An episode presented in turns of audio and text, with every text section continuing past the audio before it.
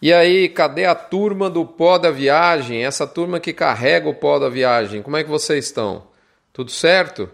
Nós estamos aqui no Mini Front, edição número 392, que está indo ao ar no dia 28 de setembro, um sábado.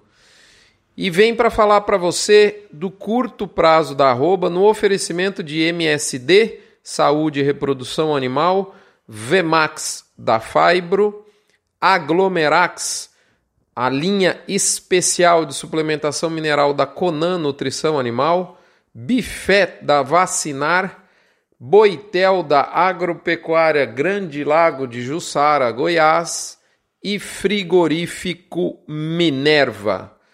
Moçada, pela nona semana seguida, a arroba média do boi gordo no Brasil teve variação positiva alcançando os R$ 149,89, enquanto a vaca ficou no 139,33 nas mesmas condições, ou seja, a prazo. Dados estes da Scott Consultoria adaptados por uma metodologia desenvolvida pelo Front em função do número de abate de cada estado que o IBGE divulga. Como você sabe, nós fazemos esse estudo aqui toda semana. Essa onda de valorização da arroba média do boi no Brasil teve é, já uma duração que pode ser considerada como das extensas.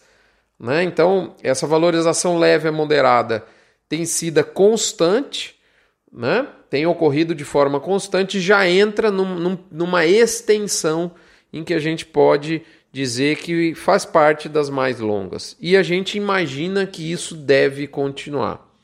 Nós batemos o recorde histórico nominal da arroba por duas vezes nessa semana. Né? Na semana passada, depois de três anos e meio, ele havia sido batido, e nessa semana nós batemos esse recorde nominal.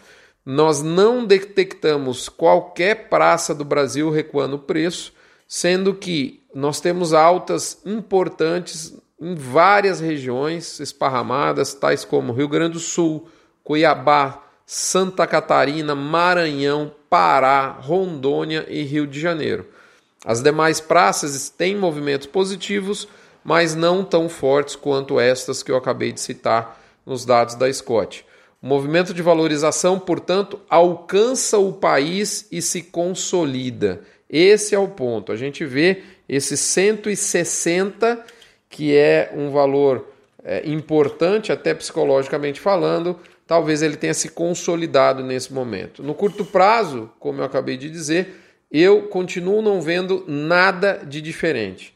A carne no atacado do mercado interno encosta no valor que ela tinha de, nos picos do ano, que são os valores do inicinho de janeiro e da primeira quinzena de abril. Nós vamos entrar no início de mês, agora, na virada para outubro, período de maior demanda e o trimestre de maior atividade econômica. Vale a pena reforçar isso também.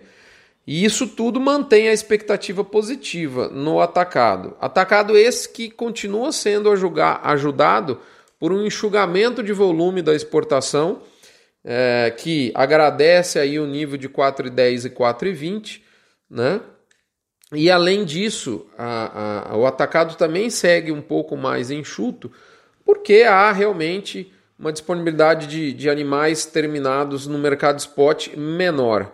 Boi China segue muito disputado e vacas são raras nas escalas nesse momento. É o cenário realmente que é, leva a um aquecimento do atacado e isso tende a ser repassado para a arroba. É o que exatamente o que a gente está vendo.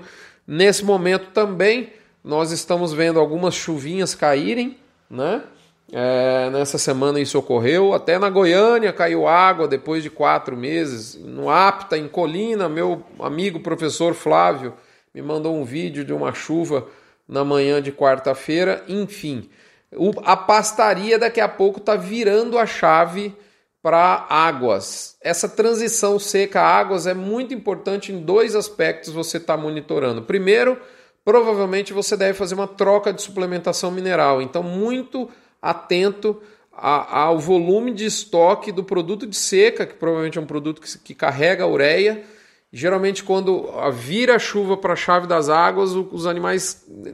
Esse, o consumo desse tipo de produto vai lá embaixo. Então é muito importante você gerenciar o seu estoque. Tá aí na ponta da língua já conhecido esse estoque? Esse é um ponto.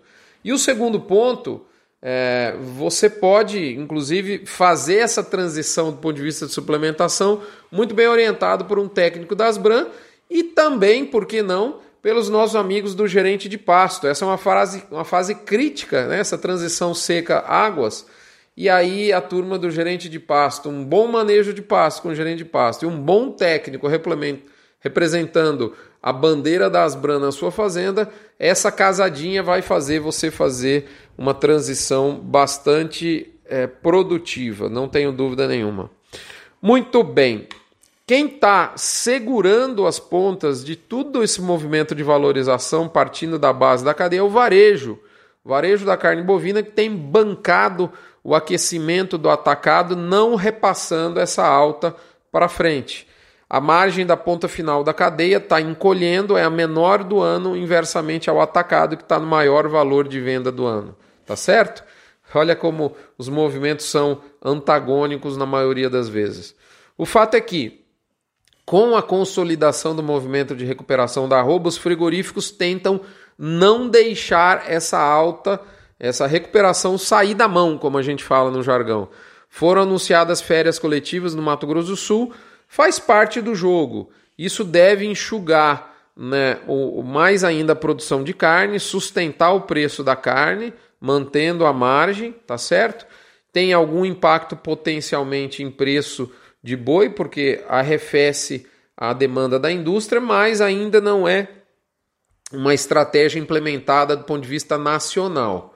Né? Mas é, é, tem, é óbvio que tem algum impacto em, em, conter, em conter demanda e potencialmente em preço, mas vamos ver como se essa estratégia vai ser adotada em várias outras praças. É, o que eu digo sempre quando isso acontece é quando o frigorífico abre a caixa de ferramenta, foi exatamente o que ele fez, é um sinal absoluto que o mercado está firme. Então acho que esse é o ponto, por enquanto. Vamos ver qual é a magnitude dessa, qual é a, qual é a ferramenta, o tamanho da ferramenta que vai ser usado, mas no momento isso faz parte, portanto só me resta dizer o velho e tradicional bordão que você já sabe Segue o jogo, moçada. Para finalizar, eu faço um convite para você para o Front Premium. Está crescendo na sociedade o conceito de que um negócio que só gera dinheiro não é mais bem sucedido. O que, que isso tem a ver com a sua fazenda? Estocar arroba, ter alta produtividade ou obter margem?